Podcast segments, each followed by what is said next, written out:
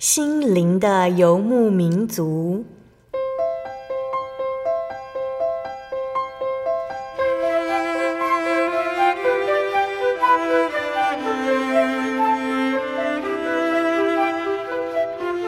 在这个谁都不管谁的后现代社会里，每个人的心灵都是游牧民族。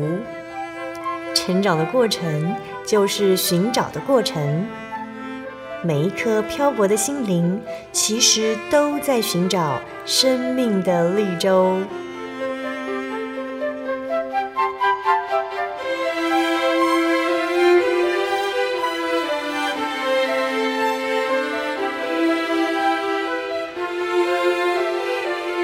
本节目由真耶稣教会台湾总会制作，欢迎收听。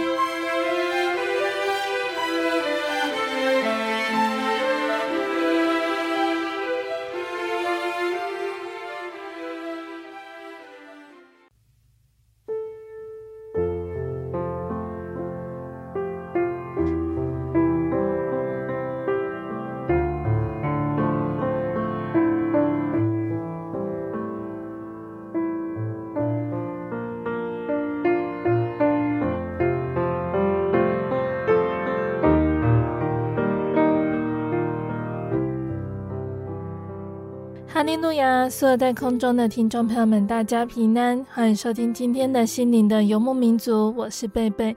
大家这个星期过得愉快吗？在节目开始之前呢，贝贝想和听众朋友们分享一段圣经经节，那是记载在圣经旧约的诗篇第四篇第一节：“行我为义的神啊，我呼吁的时候，求你应允我。”我在困苦中，你曾使我宽阔。现在求你连续我，听我的祷告。亲爱的听众朋友们，当我们问神：“你听得见吗？”答案是听见了。我们不晓得神怎么能够听见所有人的祷告，但是他确实听见了，而且全部记得。圣经启示录的作者约翰呢，他描述他看见的奇妙异象，在启示录的五章六到八节这里说：“我又看见宝座与四活物，并长老之中有羔羊站立，像是被杀过的，有七角七眼，就是神的七灵，奉差遣往普天下去的。这羔羊前来，从坐宝座的右手里拿了书卷。”他既拿了书卷，四活物和二十四位长老就俯伏在羔羊面前，各拿着琴和盛满了香的金炉，这香就是众圣徒的祈祷。真的是很奇妙的意象。我们有没有注意到最后一句话呢？他说：“神的子民的祷告是盛在金炉里的香。”这个形容真的很美。在神的眼中，我们的祷告就像芬芳的香气，对神来说珍贵无比，所以沉在金炉里。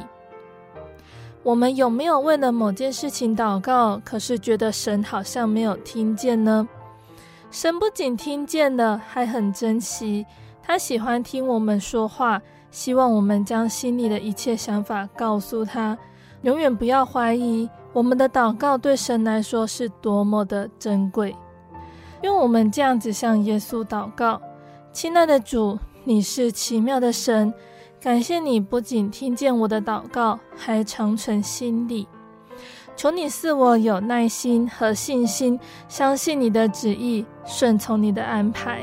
阿门。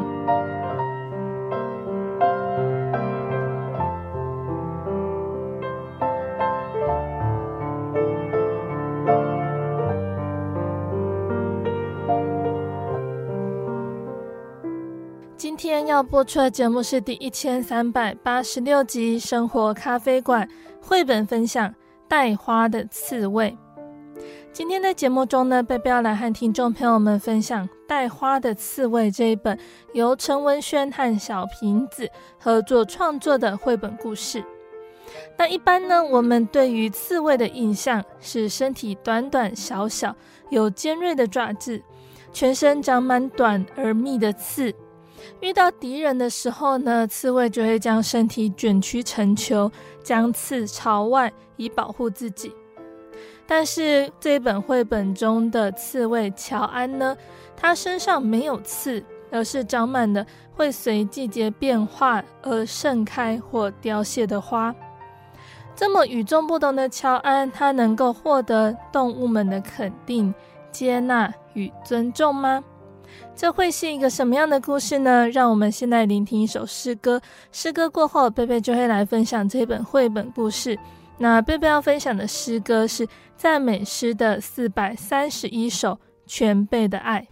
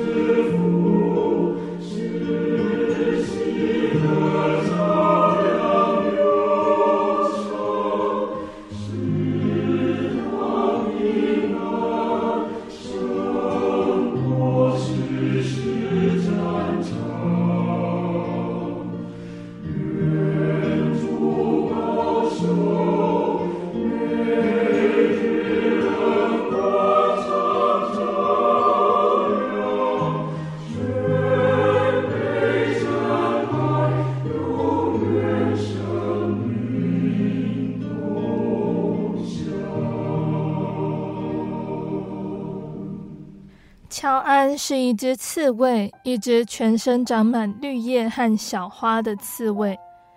从它的身上就可以看出现在是什么季节。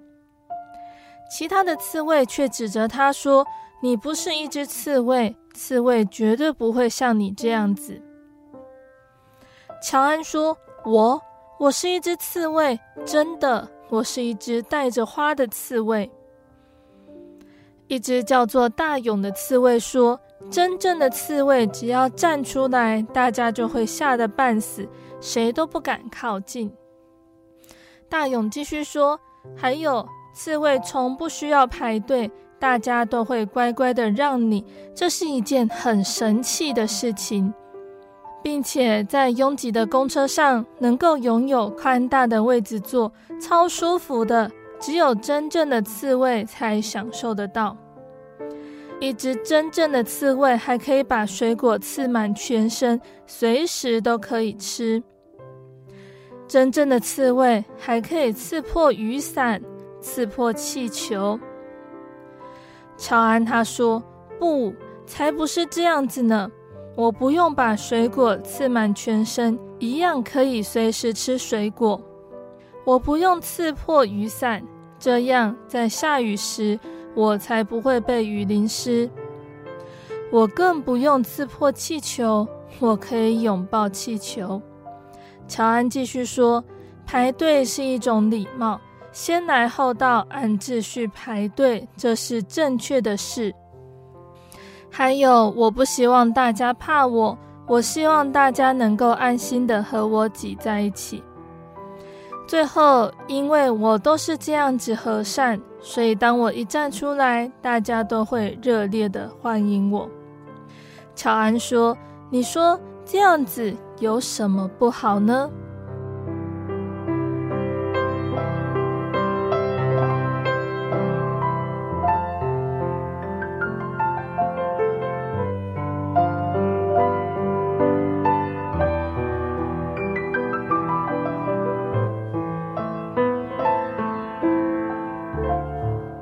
亲爱的听众朋友们，今天的绘本故事呢，有一点短哦，那我们就分享到这里。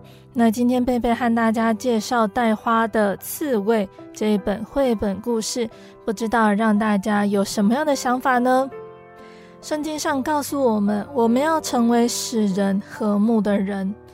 世界有名的伟人诺贝尔呢，他在遗嘱这么说：“请将我的财产变作基金。”每年用这个基金的利息作为奖金，奖励那些在前一年为人类做出卓越贡献的人。那其中一份要给予为增进各国间的友谊、取消或裁减常备军、建立和促进和平会议做出最多或最佳努力者。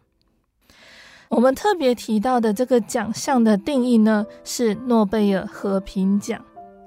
那在一九零一年到二零二一年呢，共有一百零九位个人，还有二十五个组织，他们被授予这个奖项。这段时间，不论是组织、个人、政治人物，或者是人权运动者，大家都付出相当多的心力去追求反战、和平的信念。但是，和平奖项颁发至今，世界各国挑起的战事依旧。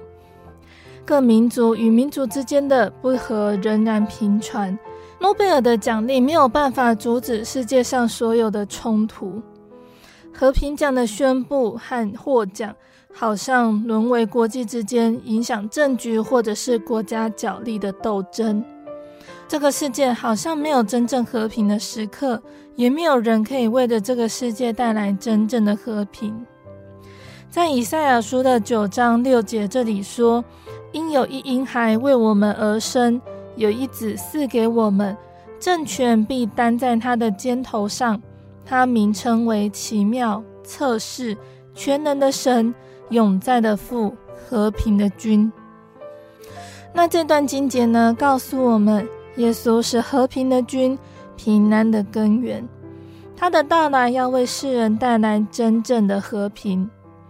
耶稣传讲天国的福音是和平的福音，在圣经的四福音书中呢，多次记载耶稣与人谈论如何追求和睦的道理，叫人与人之间能够和睦，包括家人间的相处，以及该怎么做来消弭与敌人之间的冲突等等。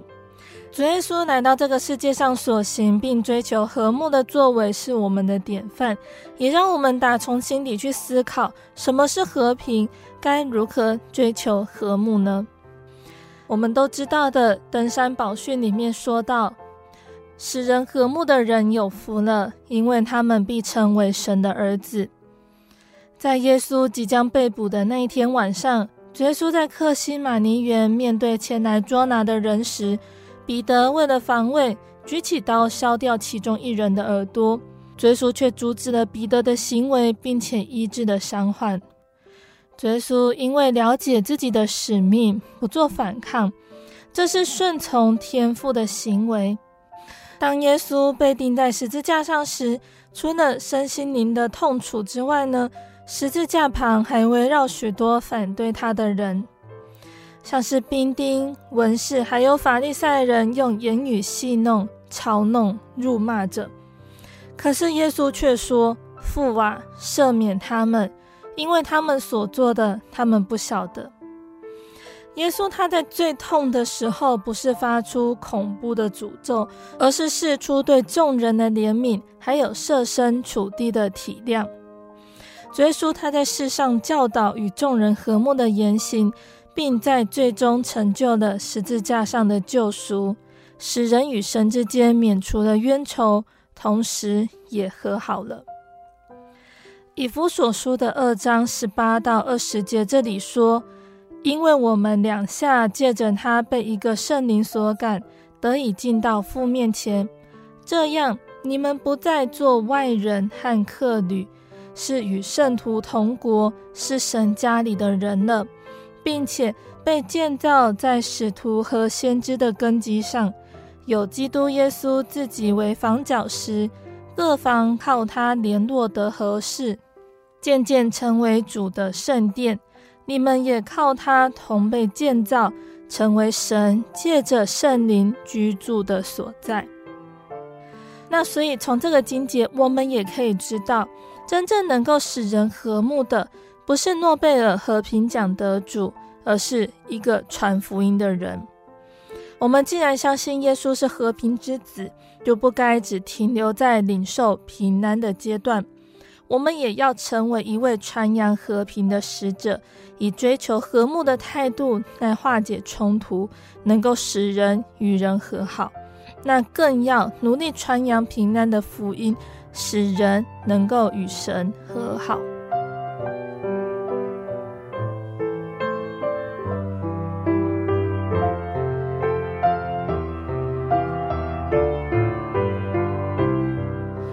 要与人和睦相处呢？正如我们之前呢和听众朋友们分享的《创世纪》的故事里面有讲到以撒让井的故事，在《创世纪》二十六章二十二节这里说，以撒离开那里，又挖了一口井，他们不为这井争竞了，他就给那井起名叫利河伯，就是宽阔的意思。他说。耶和华现在给我们宽阔之地，我们必在这地昌盛。那讲到以撒让井的故事呢，就是呢，当亚伯拉罕的儿子以撒呢，他带着他的家族，因为他们是畜牧业的，他们需要有草、有水源。那没有水的地方呢，以撒的仆人呢就去挖井。那当以撒的仆人每挖了一口有水的井，非利士人就来争夺，以撒就让给他们。那如果是我们，我们一定会觉得说，为什么要让井给他？我们应该要跟菲利士人打架，把他们都赶走啊！因为为了生存，我们要捍卫自己的权益，还有财物，要据理力争。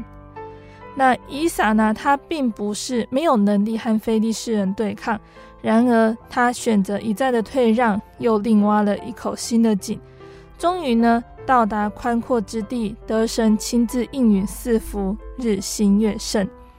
菲利士人也因为看出真神与以撒同在，而前来求和，并且想与以撒立约，双方从此和平相处。克制怒气、忍耐、让步，似乎都不是我们人的本性，这是需要借由不断的学习还有操练，才能够逐渐学习而得的。那基督徒呢？我们接受圣经的教导，说我们要做和平之子。面对愤怒和争端，我们应当尽力成为和平的使者，以恩慈化解冲突和纷争。保罗他在罗马书中劝勉我们说：若是能行，总要尽力与众人和睦。在人心暴力、浮躁、凡事讲求自身权益的现代社会，礼让容忍已经是日益稀有的美德。耶稣的教训说：“不要与恶人作对，有人打你的右脸，连左脸也转过来由他打。”耶稣也说道：“你们的仇敌要爱他，恨你们的要待他好，咒诅你们的要为他祝福，凌辱你们的要为他祷告。”看起来呢，这些都是很违背人性的。可是呢，当我们如果愿意尽力去遵行，终究必如以撒来到利河伯，也让主的名得着荣耀。那我们刚刚说到呢，主耶稣他所带来的福音是和平的福音，一呢是这个福音要使人与神之间再次和睦，使人重回神的怀抱，得蒙神的恩眷。歌罗西书一章二十一到二十二节这里说：“你们从前与神隔绝，因着恶行，心里与他为敌。但如今他借着基督的肉身受死，叫你们与自己和好，都成了圣洁，没有瑕疵，无可责备，把你们引到自己的面前。”那会称为和平的福音。第二点呢，是因为主的道理能够使人与人和睦，因着真理的教导和劝勉，人可以弃绝仇恨、自私，进而不分种族、阶级、贫富、智愚，能够彼此接纳、关怀、协助，化解许多的误会和冲突。那第三个原因呢，是因为这个福音可以使人内心充满平静安稳。如同耶稣他所说的：“烦恼苦担重担的人，可以到我这里来，我就使你们得安息。”那劳苦愁烦中，因为主的道使人心中有依靠、有原则，不会因为环境而自暴自弃，也不会因为羡慕恶人发达，内心失去平衡而陷在罪恶之中。心中有主的平安做主，凡事照真理而行。那这个就是耶稣的福音奇妙的地方。神的道理是如此的美好，犹如一颗种子，要种在每个人的心田中，期望它能够成长，结出更多的果实来，让你我享受到主恩甜美的滋味。所以也愿我们能够多多查考圣经，并且将这和平的福音传扬开来。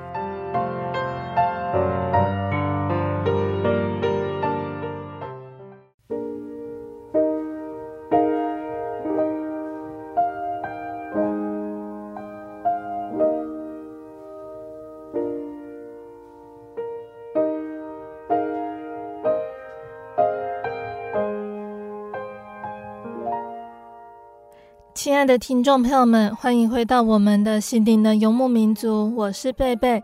今天播出的节目是第一千三百八十六集《生活咖啡馆》绘本分享《带花的刺猬》。节目的上半段，贝贝和听众朋友们分享了一本叫做《带花的刺猬》这本绘本故事。那就这本绘本呢，我们知道我们要学习与人和睦。我们肯定主耶稣对我们的安排和赏赐，靠着主，我们要与人与神和睦，像耶稣一样成为和平之子。那节目的下半段，贝贝要再来和大家分享圣经故事，欢迎听众朋友们继续收听节目哦。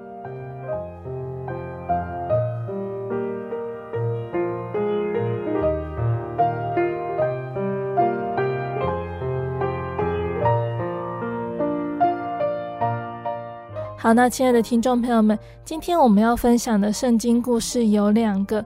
第一个呢是记载在马太福音的十五章一到二十节。那时有法利赛人和文士从耶路撒冷来见耶稣，说：“你的门徒为什么犯古人的遗传呢？因为吃饭的时候他们不洗手。”耶稣回答说：“你们为什么因着你们的遗传犯神的诫命呢？”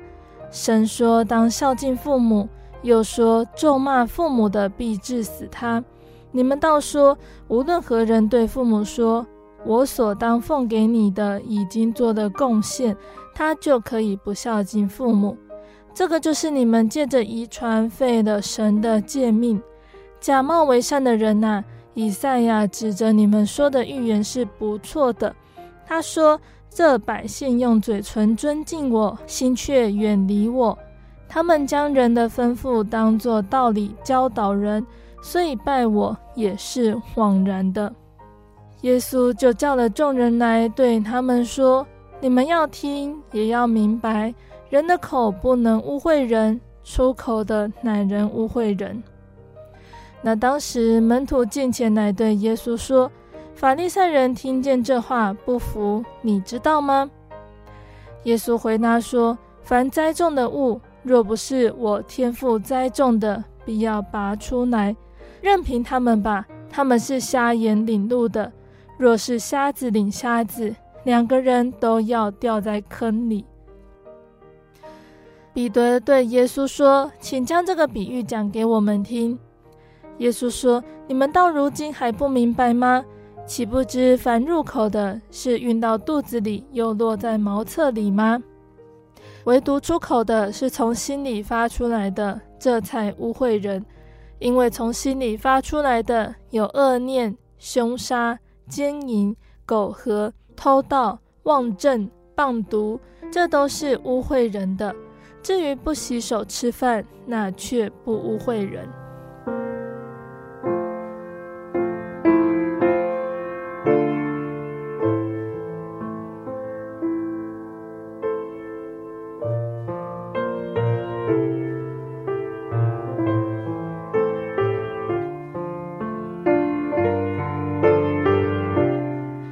的听众朋友们，谈到人们言行不一的行为呢，实在是不胜枚举哦。那最典型的言行不一的宗教行为，就是主耶稣他指责的法利赛人模式。马太福音和马可福音都有这样子的记载哦，就是描述人们一边敬拜神，嘴唇说得好听，却与神距离越来越远，有着热情敬虔的外貌，善意十分，然而却离善日远。只重外貌规矩，却背离了信仰本质还有原则。那今天的故事呢，就是说到这样子的例子哦。法利赛人还有几个文士，他们从耶路撒冷到耶稣那里聚集。他们曾看见耶稣的门徒中有人用俗手，就是没有洗的手吃饭。那原来法利赛人还有犹太人，他们都居守古人的遗传。如果不仔细洗手，就不吃饭。从城市来，若不洗漱，也不吃饭。那还有其他的规矩，他们历代居守，就是像是洗杯子、洗罐子、洗铜器等等物品。法利赛人和文士就问耶稣说：“你的门徒为什么不照古人的遗传，他们用俗手吃饭呢？”那耶稣呢，他就说。以赛亚先知指着你们假冒为善的人所说的预言是不错的。预言中说：“这百姓用嘴唇尊敬我，心却远离我。他们将人的吩咐当作道理，所以拜我也是枉然的。”耶稣他就是指着法利赛人他们哦，他们就是离弃了神的诫命，要守自己的遗传。那耶稣他另外举例说。摩西他曾经有吩咐百姓哦，要孝敬父母，又说咒骂父母的必治死他。可是法利赛人呢，他们却说，人如果对父母说，我所当奉给你的已经做了各额版，就是奉献给神了，所以我们就不用再奉养父母了。这个就是法利赛人他们承接了遗传，废了神的道。那耶稣就说，除了这些事情之外，还有其他的事情也都是如此。人的心呢，比万物更诡诈。在敬拜神的信仰上呢，人们会将真实的敬虔异化、变质，成为空有的仪式和教规，注重外表的法利赛化的敬虔哦。那所罗门王他曾经感慨说：“神造人原是正直，但是他们寻出许多的巧计。”所以主耶稣他肯定以赛亚先知的指责，他说：“以赛亚曾指责你们假冒为善之人所说的预言是不错的。”以赛亚先知说：“这类的人呢，他们嘴唇的尊敬，还有心灵的敬虔，完全脱离关系，是假冒为善的标记。那这样子心口不一，言行相悖，这样子的人呢，实在是一位演技精湛的演员哦。”神说：“这样子的人有敬拜神的作为、习惯、教规的遵循，表情的温文儒雅，字字寡言谨慎，谨守教会的一切规定。在公开的场合，众人所见的都是善，可是心里和外表所显露的善却完全相反。宗教信仰对这一类的人来说是生存的手段，是遵行律法而已哟。”那被人看到是最重要的，无关乎内心的思想，还有爱人爱神的作为。这样子的人，甚至可以公开宣称将奉养父母的物品奉献给神，却不尽人子的孝道。他们用审判的眼光与风格来看待耶稣的门徒，将人和神的关系带往偏差的方向。以赛亚先知他很沉痛地警告那些错解末世、谬行审判的在位者，因为他们不听神的话。以赛亚书二十八章十二节到十三节这里说：“所以耶和华和他们说的话是命加上命，令加上令，律加上律，力加上力，这里一点，那里一点，以致他们前行仰面跌倒，而且跌碎。”并陷入网罗，被缠住。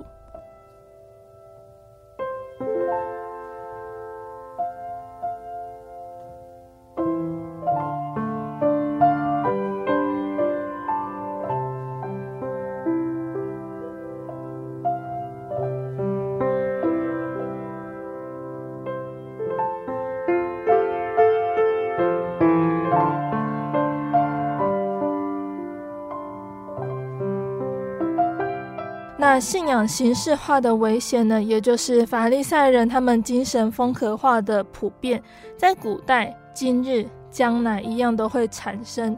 所以我们应该听从主耶稣的警告，并且明白主耶稣所说的话。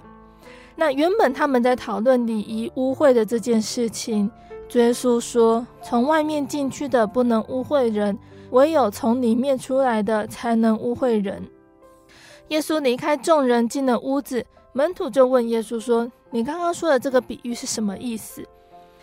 耶稣就对门徒说：“你们也是这样不明白吗？岂不晓得凡从外面进入的，不能污秽人，因为不是入他的心，乃是入他的肚腹，又落到茅厕里。那这是说各样的食物都是洁净的。又说从人里面出来的，那才能污秽人。”因为从里面就是从人的心里发出恶念、苟合、偷盗、凶杀、奸淫、贪婪、邪恶、诡诈、淫荡、嫉妒、谤毒、骄傲、狂妄，这一切的恶呢，都是从里面出来，并且会污秽人，才是门徒们应该要去注意的地方。那假冒为善的人，用外表的行为遵循律例来寻求拯救。立自己的意来否定神的意，他们不但欺骗了人，也欺骗了自己，在他内心也相信自己是完美无缺，可以顶天立地，问心无愧，自省懊悔是多此一举的。以赛亚先知他曾经另外说过，他们是以谎言为避所，在虚假以下藏身。那在路加福音里面，我们也可以读到主耶稣的提醒和教导。就是我们曾经有和大家分享的圣经故事，也就是法利赛人和税吏的祷告。耶稣向那些仗着自己是义人、藐视别人的人设一个比喻，说：有两个人上到殿里去祷告，一个是法利赛人，一个是税吏。法利赛人站着自言自语的祷告说：“神啊，我感谢你，我不像别人勒索、不义、奸淫，也不像这个税吏。”我一个礼拜禁食两次，凡我所得的都捐上十分之一。那另外一个税吏呢？他是远远的站着，连举目望天也不敢，只垂着胸说：“神啊，开恩可怜我这个罪人。”那耶稣接着就说：“这个税吏回家去，比另外那个法利赛人倒算为义了，因为凡自高的必降为卑，自卑的必升为高。”那我们讲到假冒为善的人，他是躲在宗教金钱外貌之下，努力奉行律例的人呢。他的祷告倒不如税吏的祷告，一个被神厌弃，一个倒蒙神悦纳。关键在于他内心的诚实还有心灵。一个自高自义，一个悔改自责，痛苦捶胸。人只是看外貌，神是看内心。在约翰福音的四章二十三节，这里就提醒我们说：时候将到，如今就是了。那真正拜父的，要用心灵和诚实拜他，因为父要这样的人拜他。耶稣道成肉身来到世上，带来真理恩典，也宣布了未善时代的结束。约翰福音四章二十四节接着说：神是个灵。所以拜他的必须用心灵和诚实拜他。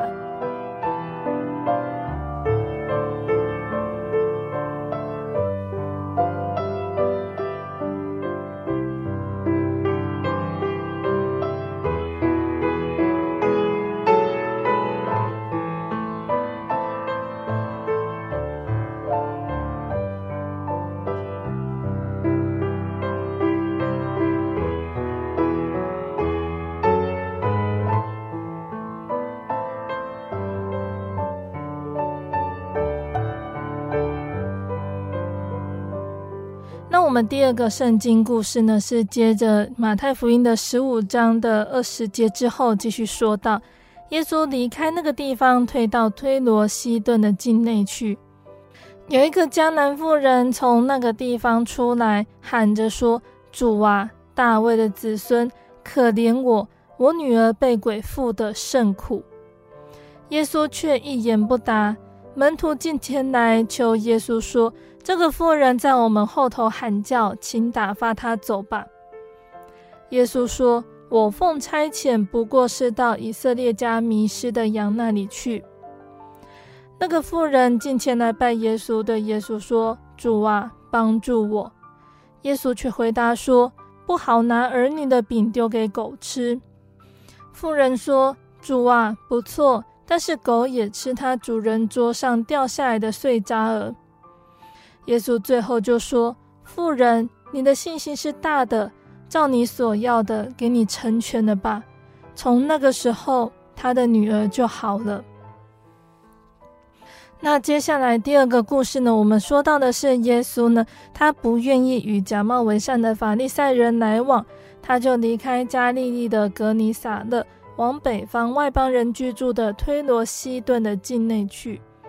那一般犹太人认为外邦人是不洁净的，为了避免沾染污秽，他不愿意与他们往来。可是耶稣却进了外邦人的家，并且和迦南的妇人见面。可见呢，耶稣他前往外邦人之地，他是带有使命的，是要将救恩传给外邦人。那我们刚刚故事说到呢，有一个迦南妇人从那个地方出来，俯伏在耶稣脚前，喊着说：“主啊，大卫的子孙，可怜我，我女儿被鬼附的甚苦。”俯伏在耶稣脚前，表示态度的诚恳。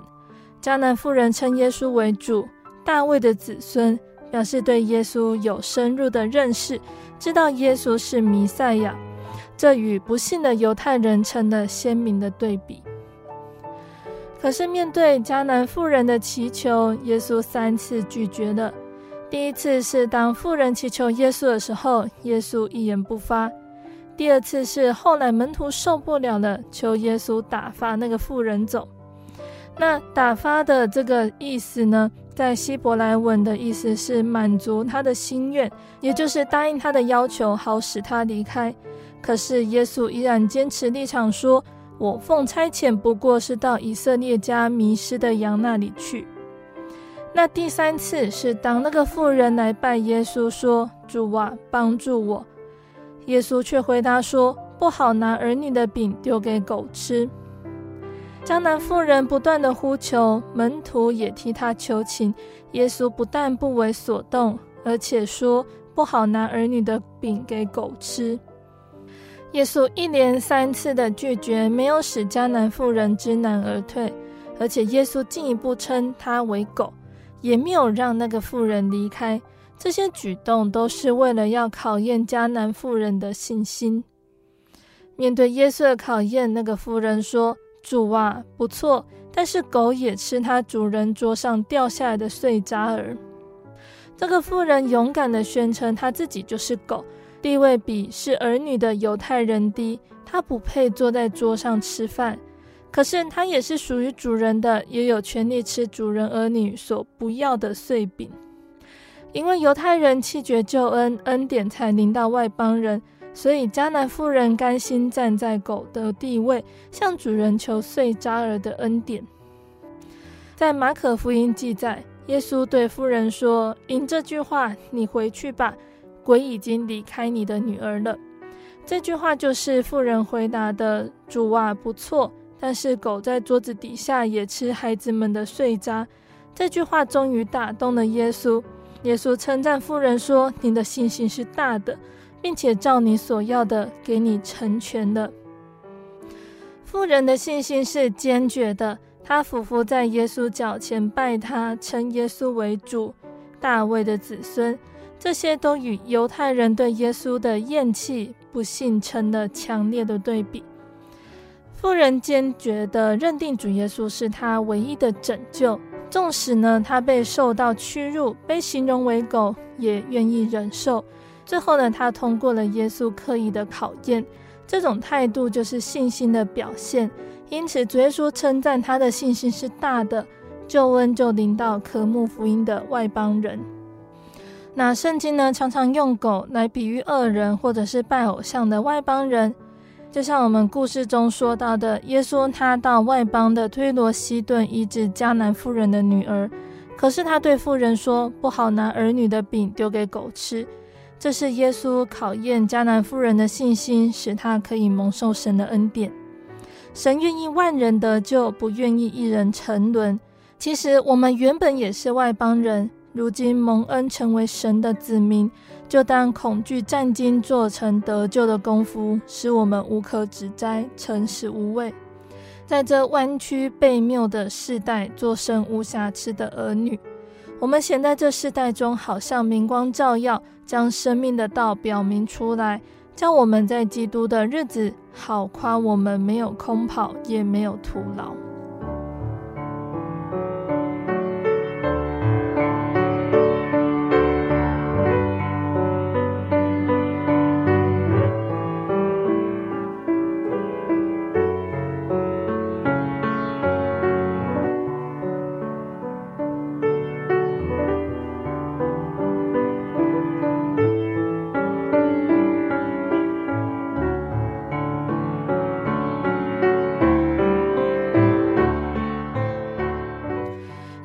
说到，我耶稣他会决定医治迦南妇人的女儿的原因呢，是因为这个妇人的信心。在幕后的日子里，灾难接连不断，例如地震、恐怖分子的攻击、疾病的侵袭，各种天灾人祸常常让人措手不及。那当人的灵性软弱的时候，就会怀疑神的大能在哪里？为什么没有办法保护我们？那当这个答案是长久没有办法解开的时候，就会茫然不知所措，顿时陷在黑暗还有痛苦之中。人如果有正确的信仰，就容易明白问题的真相，即使是在患难中，对神的信心也不会动摇，也不会轻易的向患难低头。因此，如何培养美好的信心是非常重要的事情，它能够带给我们的人生更精彩。我们要知道，我们的信心是来自于神的恩典。人的信心常常是出于神主动的赐予。神透过神迹、奇事，还有百般的异能，并且圣灵的恩赐，让人们认识天上的神，因此建立了美好的信心。那信心呢，是来自于求道中的扎根。在罗马书的十章十四节这里说。然而，人未曾信他，怎能求他呢？未曾听见他，怎能信他呢？没有传道的，怎能听见呢？神让人经历恩典的方法，就是让人在听到当中认识天上的神。我们刚刚说到迦南的妇人呢，她在呼求耶稣的时候，她是说大卫的子孙。大卫的子孙这个称呼呢，是一般人所难以明白的。主耶稣他就曾经用这件事情来问饱读旧约经典的法利赛人说：“论到基督，你们的意见如何？他是谁的子孙呢？”法利赛人回答说：“是大卫的子孙。”耶稣接着又问：“这样，大卫被圣灵感动，怎么还称他为主？说主对我主说：你坐在我的右边，等我把你仇敌放在你的脚下。大卫既称他为主。”他怎么又是大卫的子孙呢？法利赛人没有一个能够回答这一个问题哟、哦。那其实大卫的子孙就是主耶稣，他道成肉身来到世上，后来在十字架上为人赎罪，并且胜过死亡。当耶稣从死里复活，他就宣告说：“神已经把天上和人间所有的权柄都赐给我了。”见证耶稣，他就是全能的主。神已经把仇敌放在耶稣的脚下，所以靠着主的名就能够得胜魔鬼。那迦南妇人，她认识主耶稣就是大卫的子孙，她相信主耶稣可以赶出女儿身上的污鬼。她这样深入的认识主，自然就产生莫大的信心。但当他恳求主耶稣医治他的女儿时，虽然主耶稣曾经对他的祈求回绝得近乎毫无人情，尤其是在妇人向主做第三次祈求时，主耶稣的回答让人觉得非常不可思议哟，把这个妇人比喻成一只狗。主耶稣为什么会做这样子的比拟呢？或许当时的习俗有这样子的观念呢？可是主耶稣会做这样子的比喻，是因为他从妇人呼喊他是大卫的子孙时，他就知道这个妇人的信心是非常扎实的。所以主耶稣说，拿孩子的食物给狗吃是不对的，为了要凸显妇人可贵的信心，同时也让跟随他的门徒明白什么样的信心是大的。因为在过去好几次呢，门徒在跟随主耶稣当中，就多次被主耶稣责备说：“小信的人呐。”那借由这一次的事件，主耶稣为了增进门徒的信心，给他们做的很好的机会教育。那为什么这个迦南妇人对耶稣有这么深入的认识，进而表现出这么大的信心呢？在路加福音的六章十七节到十九节可以知道。当时推罗西顿的人早已经有人从主耶稣那里得到极大的恩典，像是病得医治、鬼被赶出，他们一定会回到自己的家乡，传扬耶稣的奇妙作为。那这么大的恩典呢？迦南妇人一定也听到了耶稣的名声，这个是他认识主耶稣的开始。接着，迦南妇人可能会去思考说，出身贫寒的拿撒勒人耶稣，他到底是谁？他真的能够帮助他赶出女儿身上的污鬼吗？这个妇人一定经过用心的查考，才能够如此深入的了解耶稣是大卫的子孙。那当然呢，也是因为神开的他的心，不然他的属灵知识怎么能够胜过文士和法利赛人？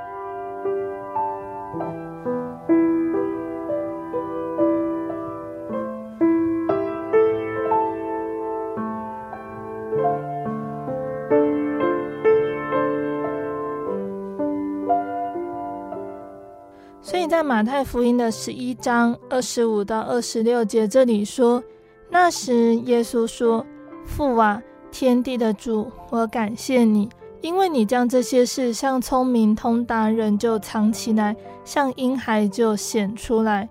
父啊，是的，因为你的每一本是如此。在现代中文译本的圣经呢，它是这样子翻译的：天父，天地的主，我感谢你。”因为你向聪明有学问的人所隐藏的事，却向那些没有学问的人启示出来。是的，天父啊，这样的安排都是出于你的美意。那所以呢，我们培养信心呢，就是要认真的听到，谦卑的查考圣经，求神的灵开启我们的心。这个是信心扎根最基本的方法。那再来呢，要讲到的是信心呢，它是从实践中成长的。我们曾经在圣经故事里面和大家分享到的亚伯拉罕，亚伯拉罕会成为信心之父，正如圣经所说：“我立你做多国的父。”在神面前，这个应许是有效的。亚伯拉罕所信的就是那位使人复活、从无有创造万有的神。亚伯拉罕的信心能够成为后人的模范，是因为他抓住了神的应许，在生活当中照神的话实践出来。当亚伯拉罕还没有往哈兰去的时候呢，神就已经向他显现与呼召：你要离开你的故乡、亲族和你父亲的家，到我所要指示你的地方去。我要使你多子多孙，他们要形成大国。我要赐福给你，使你大有名望，这样人要因你而蒙福。祝福你的，我要赐福给他；咒诅你的，我要咒诅他。我要借着你赐福给万民。这个是亚伯拉罕信心的根据。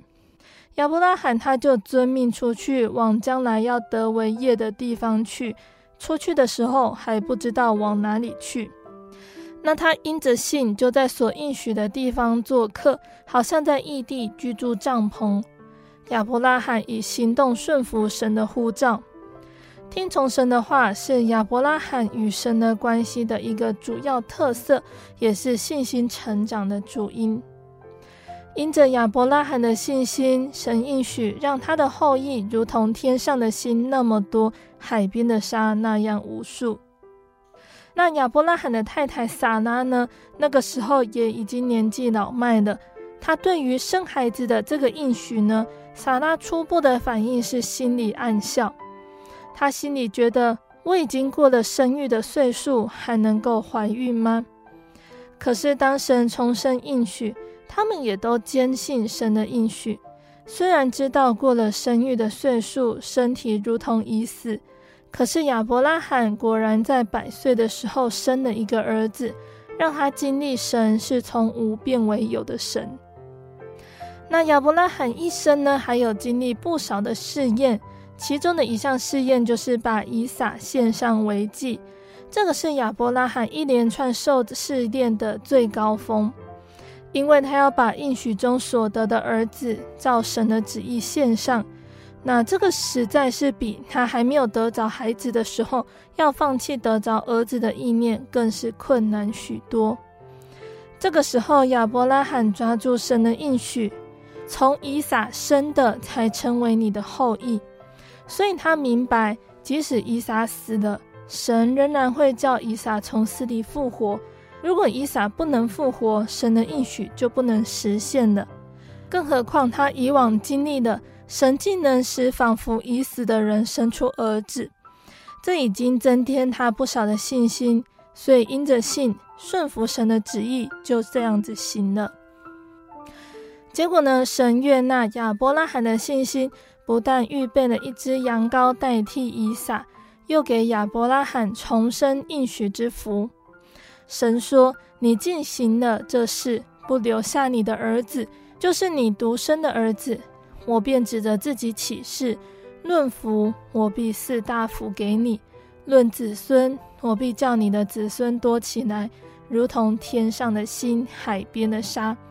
你的子孙必得找仇敌的城门。”并且地上万国都因你的后裔得福，因为你听从了我的话。这个就是神对亚伯拉罕信心的报酬。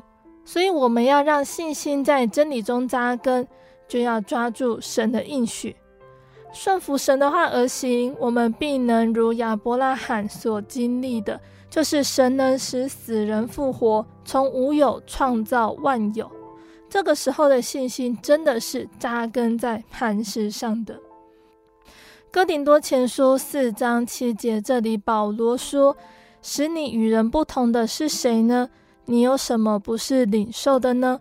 若是领受的，为何自夸，仿佛不是领受的呢？”我们能够得到主耶稣丰盛的恩典，都是神所赐的信心，否则我们与世人是没有两样的。当我们遇到困难的时候，要记住主耶稣所说的：“你若能信，再信的人凡事都能。”不过，我们更要谦卑的祷告，对神说：“我信，但我信不足，求主帮助。”追溯必帮助我们加添信心，让我们明白所听得到，勇于实践神的应许，必然在奇异的恩典当中，信心日益加增。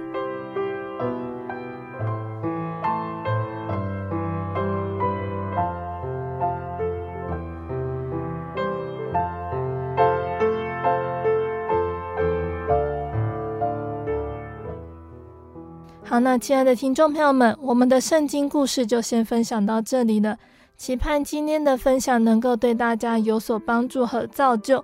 大家呢，有机会可以先阅读圣经，再来聆听贝贝的分享。那今天的圣经故事就到这边了，请大家继续锁定心灵的游牧民族，贝贝将会和大家分享接下来的圣经故事哦。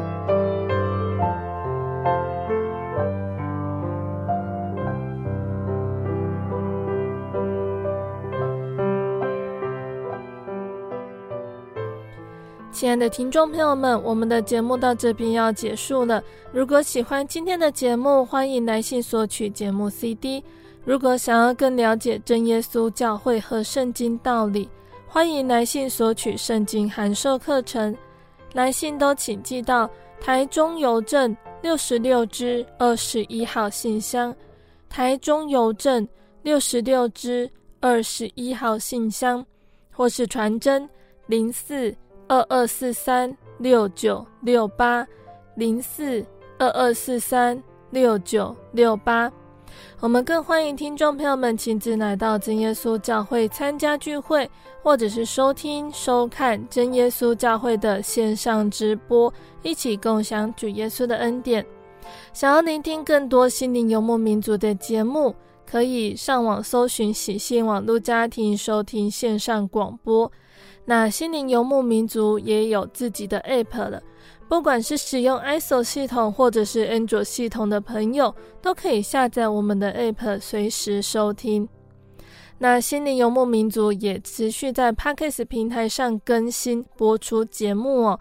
听众朋友们可以使用你习惯聆听的 Podcast 平台来搜寻收听更多的节目，并且分享给你的亲朋好友哦。最后，谢谢你收听今天的节目，我是贝贝，我们下个星期再见哦。我的心是一只鸟，飞行介于黄昏与破晓，阳光下。